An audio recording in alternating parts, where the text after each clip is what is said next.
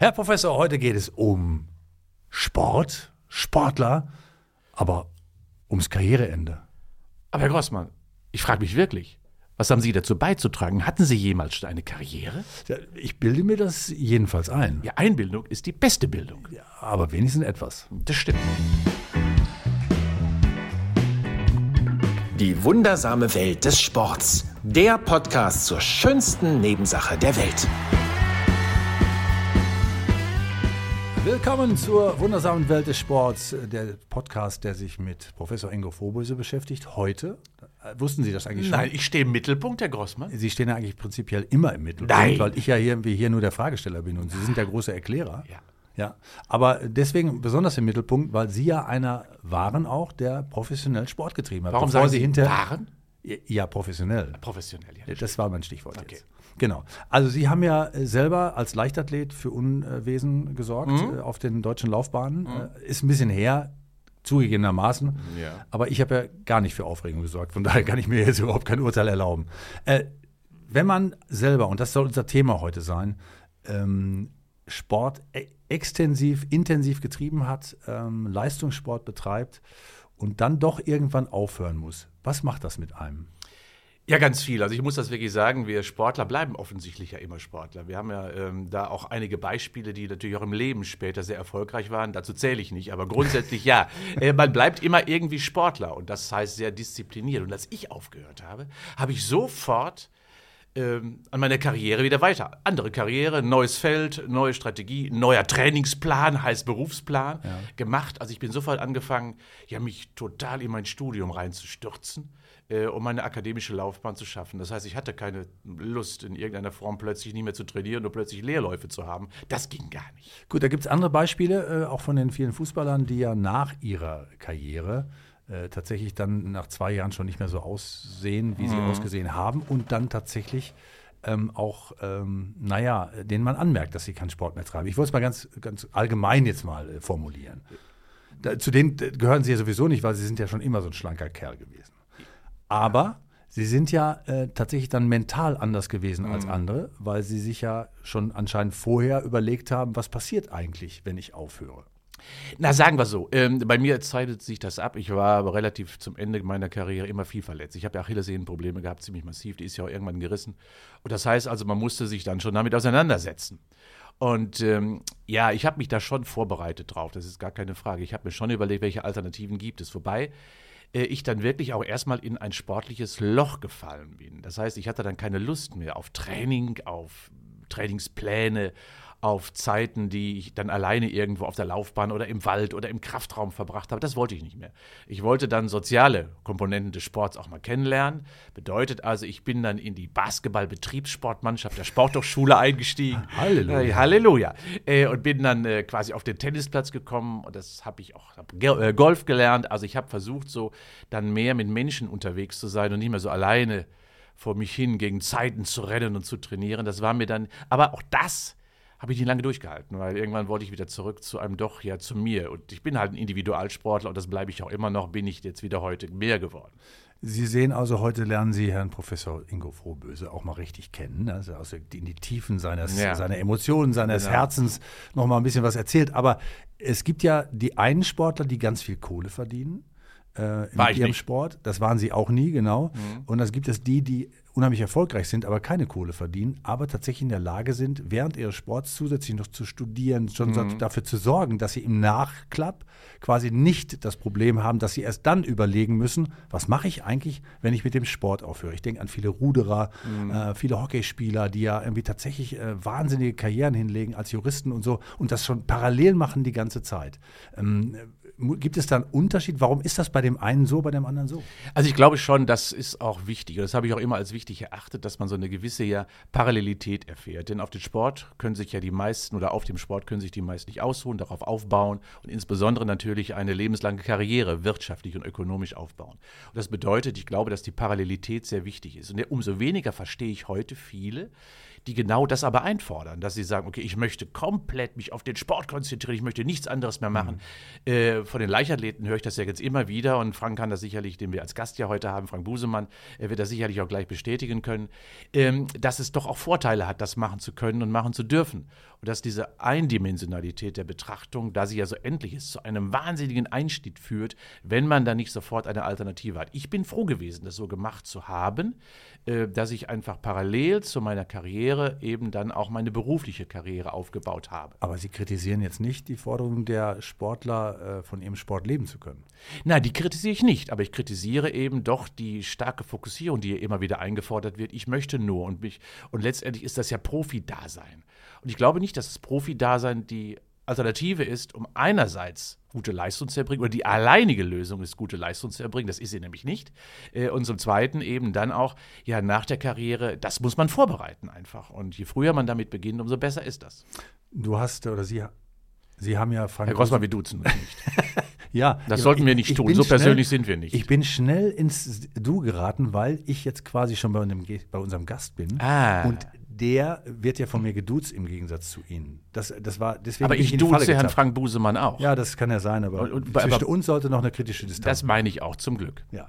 Frank Busemann, ehemaliger Zehnkämpfer, äh, Medaillengewinner in Atlanta, nämlich Silber, WM-Dritter äh, und einer der Zehnkämpfer, an den man sich wahrscheinlich auch noch in 20 Jahren erinnert, obwohl er schon lange nicht mehr Zehn kämpft. Oder? Frank Busemann. Tag. ja, also ich erinnere mich in 20 Jahren noch an mich selber. Ob das andere sind, ich weiß es nicht. ich bin mir ganz sicher, Hallo. dass es so ist. Hallo. Frank, grüß dich. Und ähm, die, die, die, äh, die, interessante Frage ist ja gerade schon rübergereicht worden, ähm, äh, weil die Frage ist immer, wie man damit umgeht. Wie bereitet man das vor?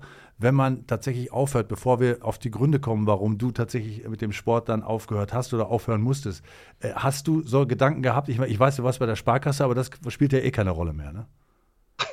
nee, also ich habe ein Dreivierteljahr zum Karriereende echt mit mir gezaudert, weil das immer Lebensmittelpunkt war. Ich wusste nicht, wie ich aufhöre. Als ich den Entschluss dann gefasst hatte, war das echt eine Befreiung. Ähm, und dann habe ich gedacht, okay, äh, Sport war ein schönes Kapitelchen meines Lebens. Dann bringe ich mein Studium zu Ende, suche mir einen Job, gehe arbeiten, wie sich das gehört. Und meinen Enkeln erzähle ich von irgendwann vielleicht mal vom Sport, wenn sie mich darauf ansprechen. So war der Plan. Hm. Aber Kam daraus ist anders. ja nichts geworden, ne? Nee, ist nichts geworden. Unter anderem Schuld ist auch äh, ARD Morgenmagazin, schon mal von gehört? Ja? Äh, ich, ich nicht. Ich auch nicht. ja, okay. kennen, kennen wir nicht. ja, nein, also äh, einen Tag nach dem Karriereende äh, wurde ich äh, von euch sozusagen angerufen, ob ich Lust hätte, euch äh, zur WM nach Paris als Experte zu begleiten mhm. oder ob ich in Tränen ausbrechen würde. Und weil ich mit dem kompletten Sport ja im Grunde genommen abgeschlossen hatte, war das echt toll, dass ja. ich das machen durfte. Frank, da, da darf ich noch mal eins fragen. Meinst du, du hast zu spät aufgehört, was ja viele machen? Äh, das heißt, du hast ja auch gesagt, du hast so ein bisschen gezaudert mit dir, du hast es vorbereitet, dreiviertel Jahr hat es ja mindestens gedauert. Und das, was ich ja immer erlebe, dass viele ja nicht am Höhepunkt, dann was am schönsten ist, aufhören, sondern das Ziehen und Ziehen wie Kaugummi. Wie war es bei dir? Ja, dann hätte ich mit 21 aufhören müssen, wenn ich am Höhepunkt aufgehört hätte. Wusste ich ja. zu der Zeit aber nicht. Ja, und, und war, da, war, da, so. war das blöd, dass du das noch weitergezogen hast jetzt im Rückblick? Nein, nein, nein. Also es war auch genau der richtige äh, Tag. Also am 31. Mai 2003 habe ich auf der Autobahn, also auf der A1 bei, bei Remscheid auf dem Weg Richtung Leverkusen für mich entschieden, ich höre jetzt auf. Und auf einmal war ich so befreit. Die Zeit brauchte ich aber, um einzusehen, ich habe keinen einzigen Punkt liegen gelassen, ich habe keinen einzigen Punkt verschenkt und ich bleibe gesund genug, um weiterleben zu können. Weil du hattest es gerade angesprochen, das Leben hört nicht mit dem Sport auf. Wir müssen eben immer gucken, was passiert danach. Und ähm, den, an, an dem Punkt war ich angekommen, nicht zu früh und nicht zu spät, genau richtig. Ja, klar, ich hatte nachher nichts mehr drauf, ähm, aber äh, das musste ich für meine Gewissheit auch haben, dass ich nicht zu früh aufgehört habe.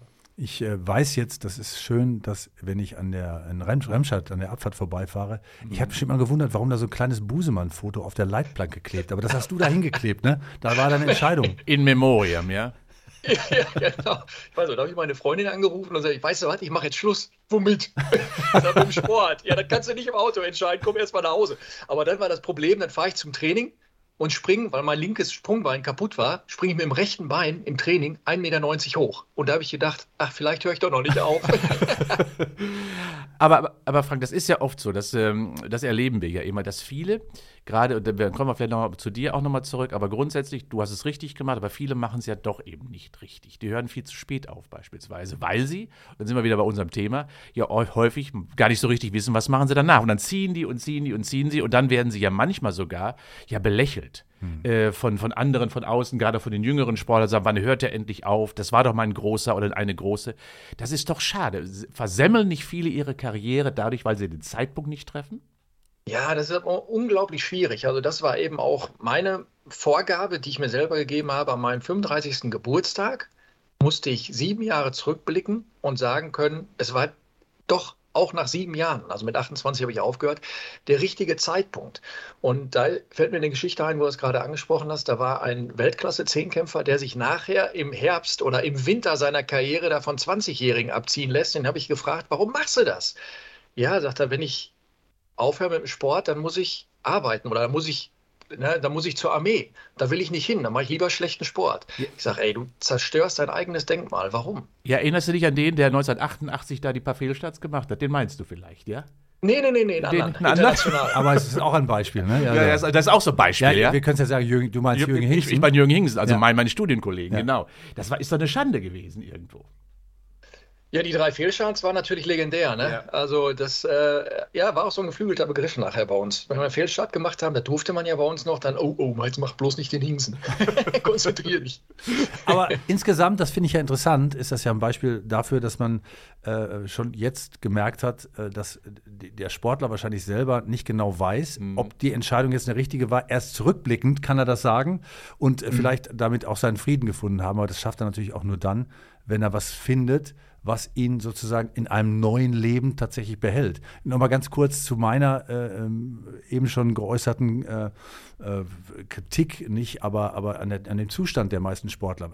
Woran liegt das eigentlich? Ich meine, normalerweise ist ja so, äh, habe ich ja noch im Studium gelernt, ja, ich habe studiert, gucken Sie mich nicht so an, äh, dass man, dass man äh, natürlich so ein bisschen abtrainieren sollte, weil ja. man viel gemacht hat und so. Das gilt, galt ja nicht für mich, weil ich habe ja nicht viel gemacht, aber viele Fußballer äh, nehmen ja 20 Kilo auf einmal zu in den ersten zwei Jahren, weil sie nicht mehr trainieren und so weiter. Ist das ein Automatismus oder kann man das verhindern?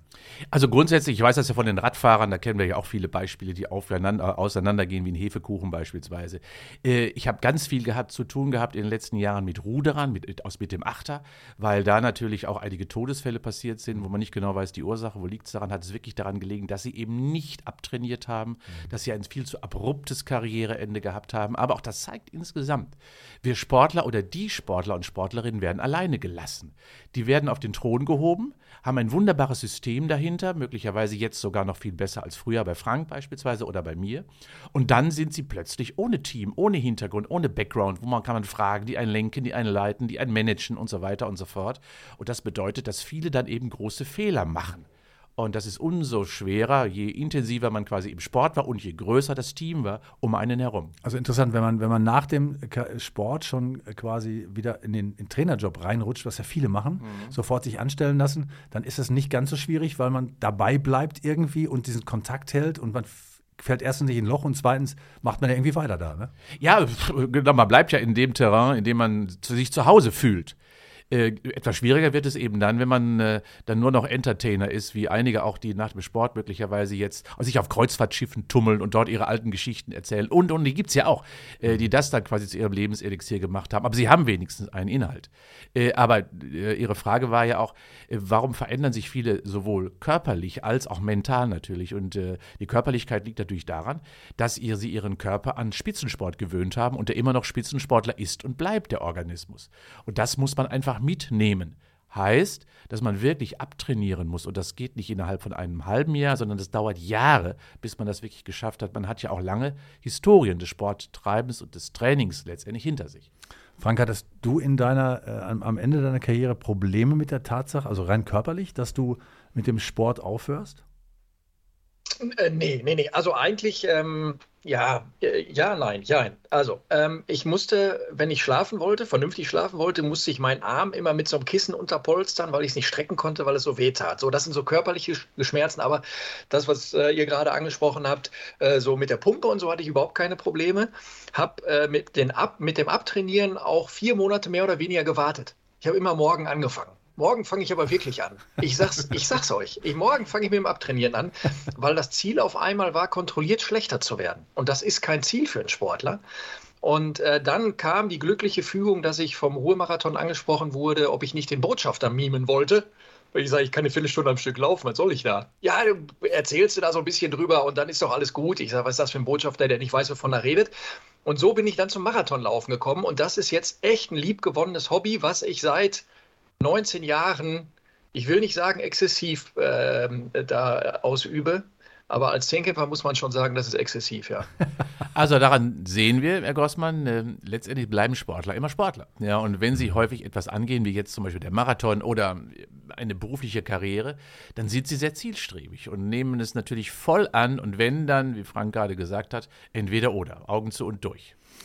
Wobei, also 100 Prozent verallgemeinern kann man es wahrscheinlich Nein, nicht. Es ist ja immer eine Frage von, von Zielstrebigkeit Ja. an der Person. Aber Leistungssportler haben ja äh, gelernt, zielstrebig zu sein, auf Ziele hinzuarbeiten und, und auch irgendwie im- klar im Kopf zu sein, so ein bisschen, wa- was ihre, was ihre Ziele angeht. Das ist ja das Entscheidende. Ne? Ich glaube, insbesondere Individualsportler. Ja, und, und Zehnkämpfer, ja, ich, wir wollen nicht wissen, was die trainiert haben und wegge weggeschrubbt haben jeden Tag. Und da sind die Sprinter ja noch Weicheier, wie ich es gewesen ist. Da, ja, so, so ist es ja letztendlich dagegen. Also es gibt ja. Nein, oder- nein, nein, nein. Da muss ich, nein, nein, nein, würde ich jetzt nicht sagen. Also wir trainieren alle zu 100% Ja. Belastbarkeit. Ja, na klar. So, So ist es. Der- geht nicht drüber, ne? also von daher alles, alles entspannt.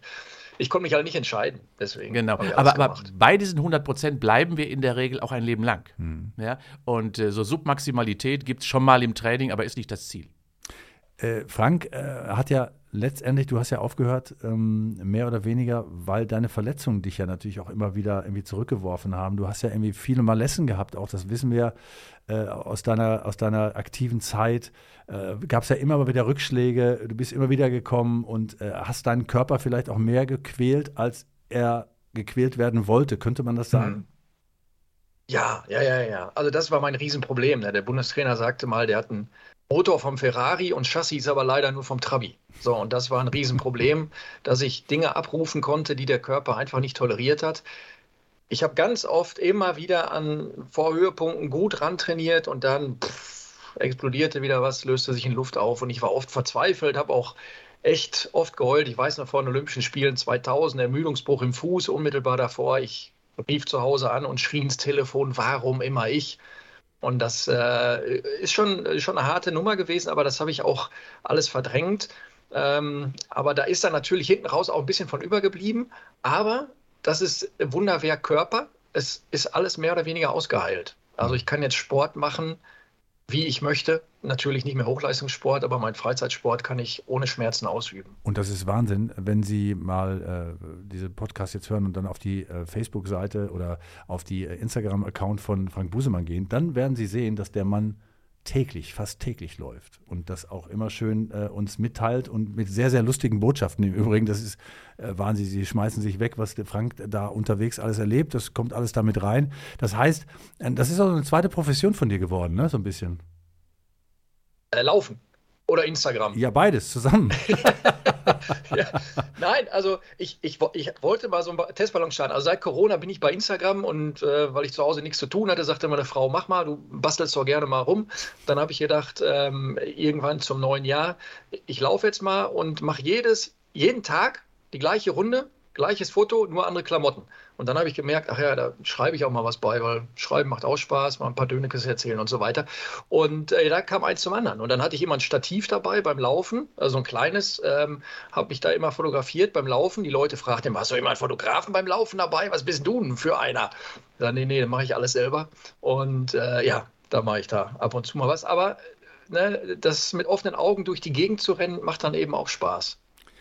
Und Die Frage ist natürlich, ähm, bei dir ist es jetzt gut gegangen, bevor wir gleich noch darauf kommen, äh, was du jetzt machst und dass das immer noch im Prinzip ja ein bisschen was damit zu tun hat, äh, was du damals gemacht hast. Also es, mhm. da gibt es ja eine Verzahnung.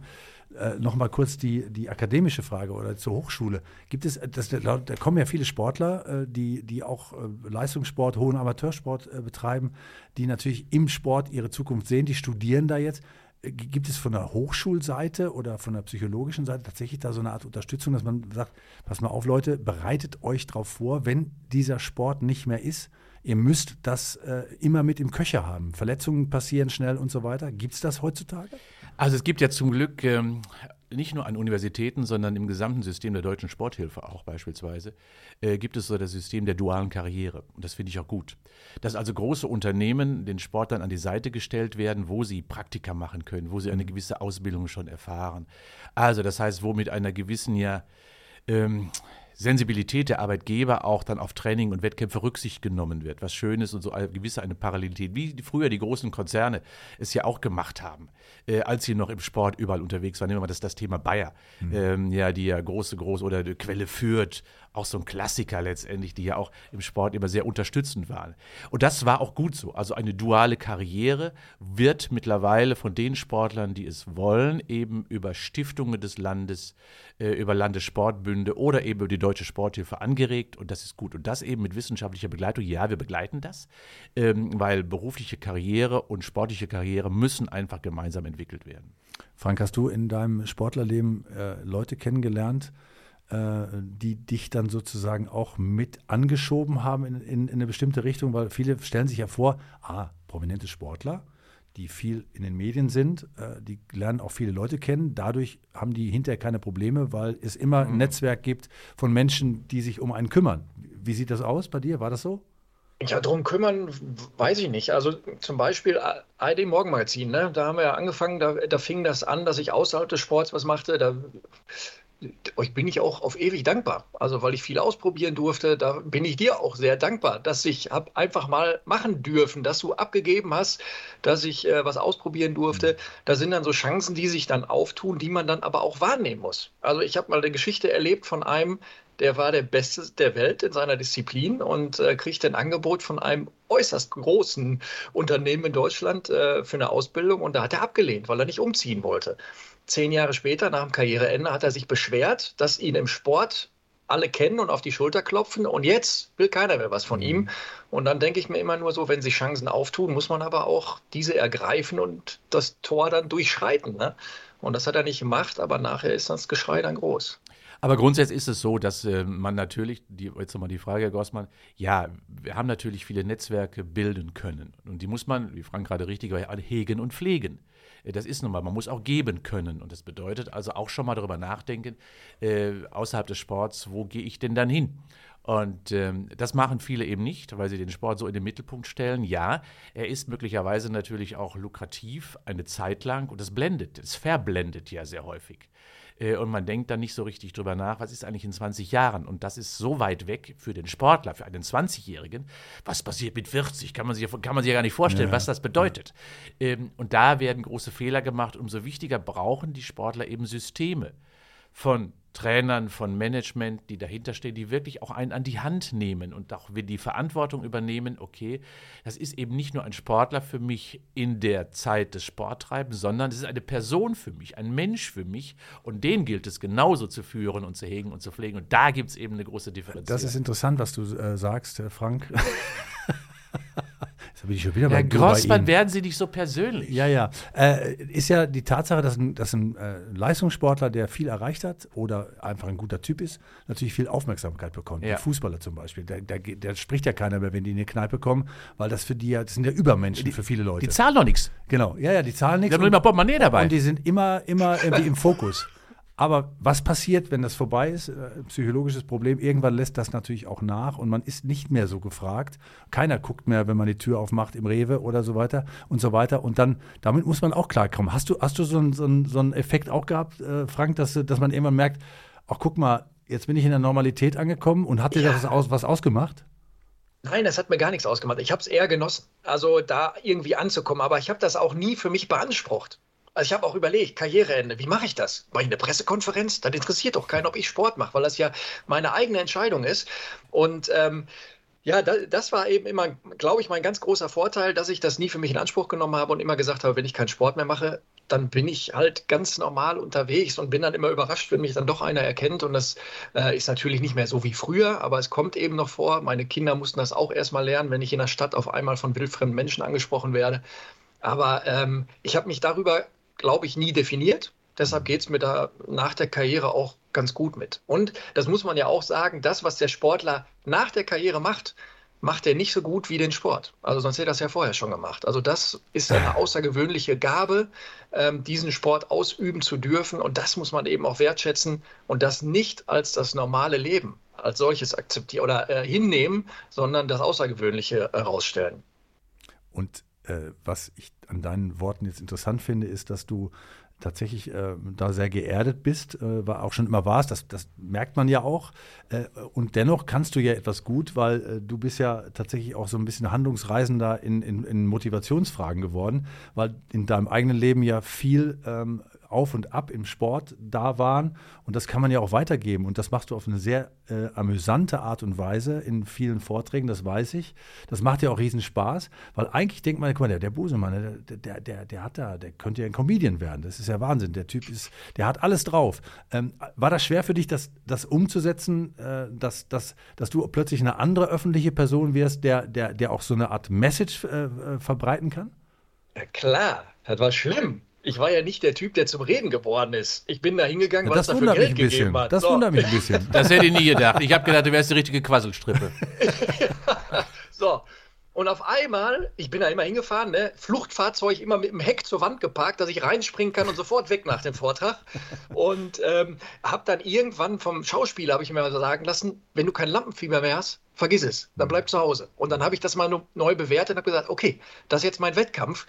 Und äh, seitdem liebe ich das. Also seitdem liebe ich das, mich da vorne hinzustellen, was zu erzählen, auch dann in Interaktion zu treten und so weiter. Hätte ich mir nie träumen lassen, aber da hat mir der Sport eben auch bei geholfen also mich zu präsentieren. Was wundert äh, deine Zuhörer am meisten, wenn du über deine Erfahrung aus dem Sport fürs normale Leben berichtest?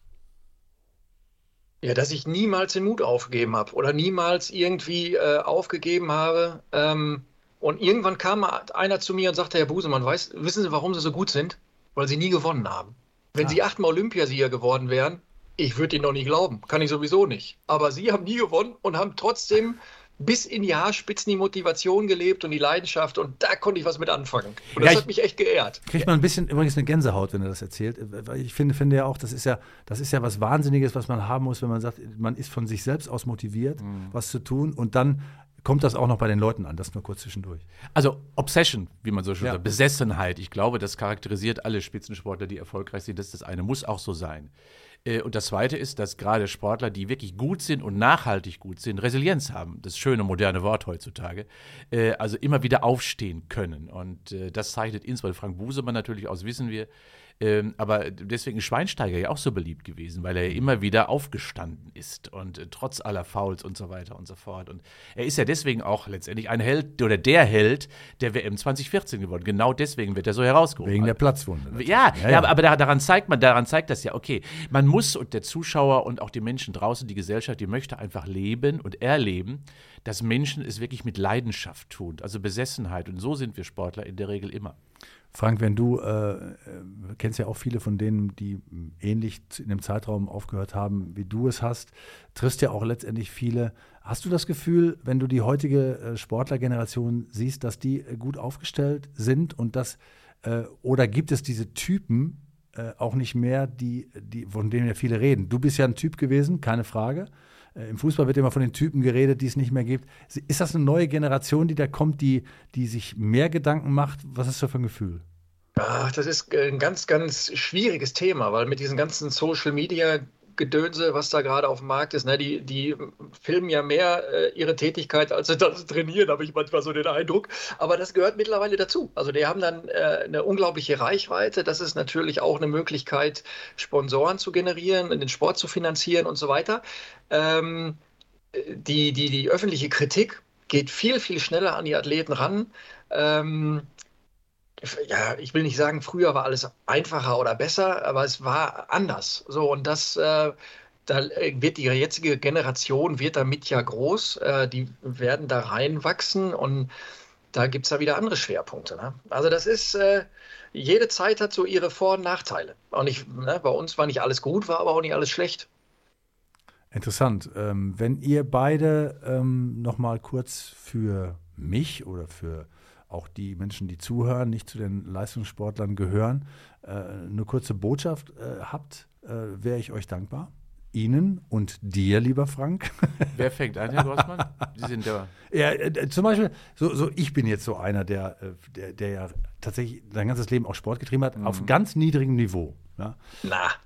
Ja, also Du weißt schon, wir waren ja schon mal laufen zusammen, Frank. Also, ich war auch schon mal. Ich, ja. also ich, war, ich war schwer beeindruckt. Ich, war, alles gut. ich war mit ihm mal, ich weiß noch genau, Herr Grossmann, wir beide waren mal im Murkstal. Wissen Sie das noch? Im Murkstal. Wir beide sind gelaufen. Im Schwarzwald gelaufen. Ja, ich konnte reden noch. Ja. Aber Sie sind doch extra langsam gelaufen. Nein. Ja. Sie haben einen richtig, richtig großen, schönen Schritt, finde ich. ja, raumgreifend. Ja. ja. Sehr gut. Na, na so, so, ein Tipp von, von euch nochmal. Äh, für, für die, was würdet ihr den Menschen empfehlen, die heute äh, die, Kinder haben, haben, die so in den Leistungssport gehen, ähm, die, die jetzt an der Schwelle stehen, äh, professionell ähm, dauerhaft Sport zu treiben. Was würdet ihr denen mit auf den Weg geben? Tatsächlich zu sagen, guckt immer, dass es einen zweiten Weg gibt, äh, parallel, oder äh, lasst euch da reinfallen, es gibt immer noch genügend Wege hinterher wieder raus. Ich glaube, diese duale Karriere, die ist unglaublich wichtig. Ich bin ein Verfechter dessen, aber ähm, habe jetzt im, in, im Zuge der ganzen Kritik von erfolglosen Mannschaften und so immer gehört, wir müssen professioneller arbeiten und so, habe mich da so ein bisschen zu hinreißen lassen, ähm, dass das Profitum mehr geschärft, gestärkt wird. Aber nach wie vor, glaube ich, ist es unglaublich wichtig, das Leben nicht mit 30 zu beenden, sondern eben auch eine Perspektive für danach zu haben. Und deswegen voll rein. Also ich habe in meiner besten Zeit habe ich acht Stunden am Tag gearbeitet. Würde ich nicht kein zweites Mal schaffen, weil ich weiß, wie anstrengend das war. Ähm, aber es, es geht und es gibt mittlerweile Möglichkeiten und Wege, dass man die acht Stunden am Tag arbeitet, aber dass man seinen Horizont erweitert. Also halte ich auch für sehr wichtig ähm, und ich kenne wirklich viele, viele Beispiele, äh, wo es herausragend funktioniert hat, dass neben der sportlichen Karriere eben auch die berufliche Karriere erarbeitet werden sollte. Ähm, denn der Sport wird ja immer endlicher, weil die Zeiträume immer knapper werden, weil sofort der Nächste wieder dahinter steht und die Lücke schließt. Und das bedeutet also, die Karrieren sind nicht mehr so lange, wie sie früher waren. Fangen heißt, aber eher an, ne? Fangen eher an, genau, aber dann hat man noch, noch keine richtige Strategie. Umso wichtiger ist es natürlich wirklich, das parallel aufzubauen. Das, was Frank gerade gesagt hat, ja, Professionalität widerspricht dem aber gar nicht. Ähm, das ist ja auch eine Frage des Systems, was dahinter steckt. Das finde ich unter auch Professionalität sehr bedeutsam. Und es ist kein Widerspruch dazu, wenn man parallel dazu ein Studium, äh, eine Ausbildung, wie auch immer ausführt. Auch das zählt für mich zur Professionalität eines Sportlers dazu. Ob diese Einstellung eigentlich äh, aber zu, den, äh, zu der heranwachsenden Jugend gehört, das ist natürlich eine große Frage. Äh, denkt man oft drüber nach, dass man sagt, naja, heute ist es ja so, man will alles immer sofort, äh, hat nicht genügend äh, äh, Zeit, äh, was, was auszuleben. Man nimmt sich nicht Zeit, äh, Ziele zu entwickeln, sondern wenn, dann bricht man eben ab, dann macht man das nächste.